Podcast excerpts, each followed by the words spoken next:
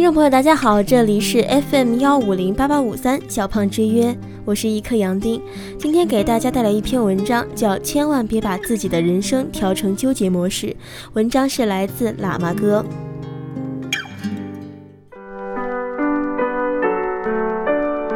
我有个朋友，人很好，但是性格不好。一起出差，他走的时候说，借出差的机会一定买一款相机。起先，他在网上看攻略，和我坐下来，首先咨询哪款相机功能更好。我也是个相机白痴，给不出什么好的建议，于是就给同学打电话咨询，前前后后不下二十多个电话。那天终于定下来买的牌子。我和他去商场看货，反反复复了很多次，刚出商场就后悔了。经我一劝，总算回到了住处。接下来的几天就在后悔和哪如当初中度过的。在我看来，相机根本没给他带来什么享受，反而成了一种负担。其实想想，我们的生活中这种纠结的人还不在少数。人生的很多时间都是在与过去决断的事情中较劲，反悔中悄无声息地把当下的时光和美好输得精光。很多时候，人生的失败不是因为没有实现，是错过了享受的最好时光。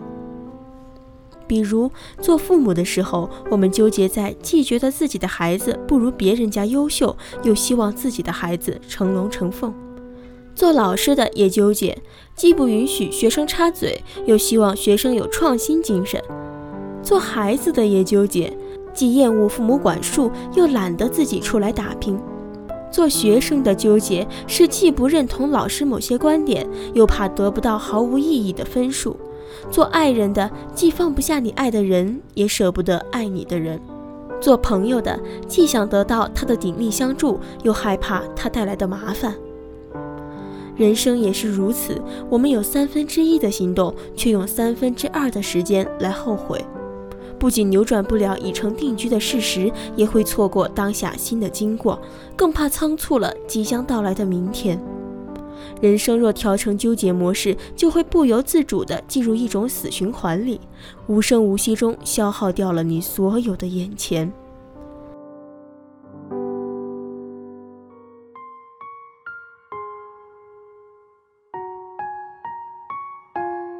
朋友讲了一个事例。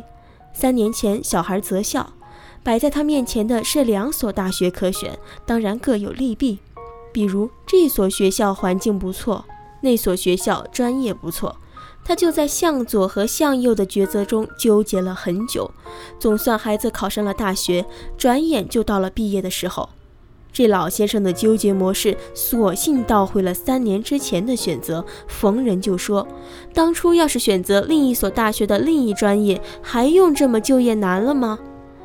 每次有人在那个专业就业，他就不由得说：“你看看，当初我们家的孩子选择成那个专业，现在这个岗位肯定是我家孩子的。”大家就无语，不知道从何劝他。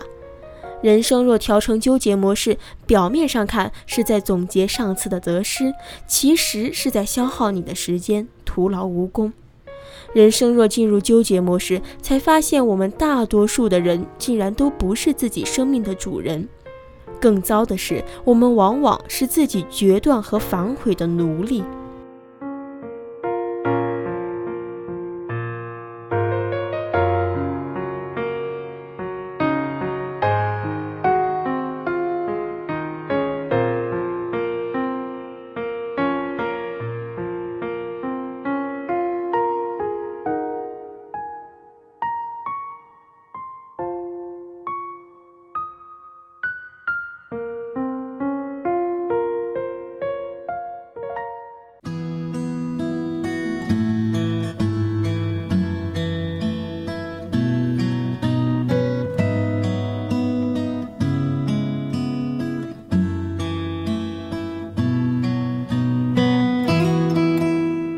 人生有时候真的需要一些猴子下山的精神，见了玉米放下西瓜，拥有芝麻忘掉西瓜的负重。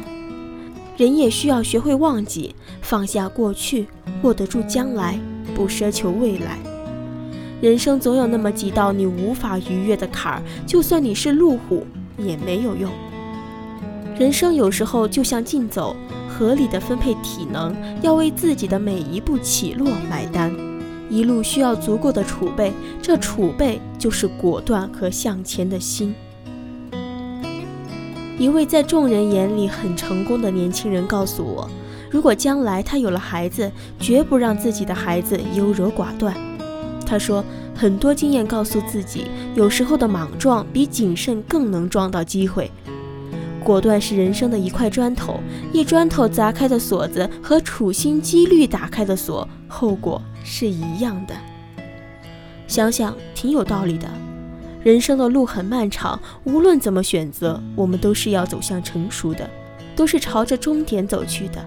要学会不断的肯定，剔除年少的偏执轻狂，留住当下的敢闯敢干，修炼放下忘掉的胸襟。其实对与错没有绝对，就看你的心灵境界有多宽广。要学会简单，你对世界简单了，世界也就不会太复杂。因为每个人都曾经后悔过，但是人生没有回头路，错过了就不能再重来。与其在懊恼中纠结过去，不如抓住当下正好的时光美景。谁也不敢肯定路人甲没有转身的时候。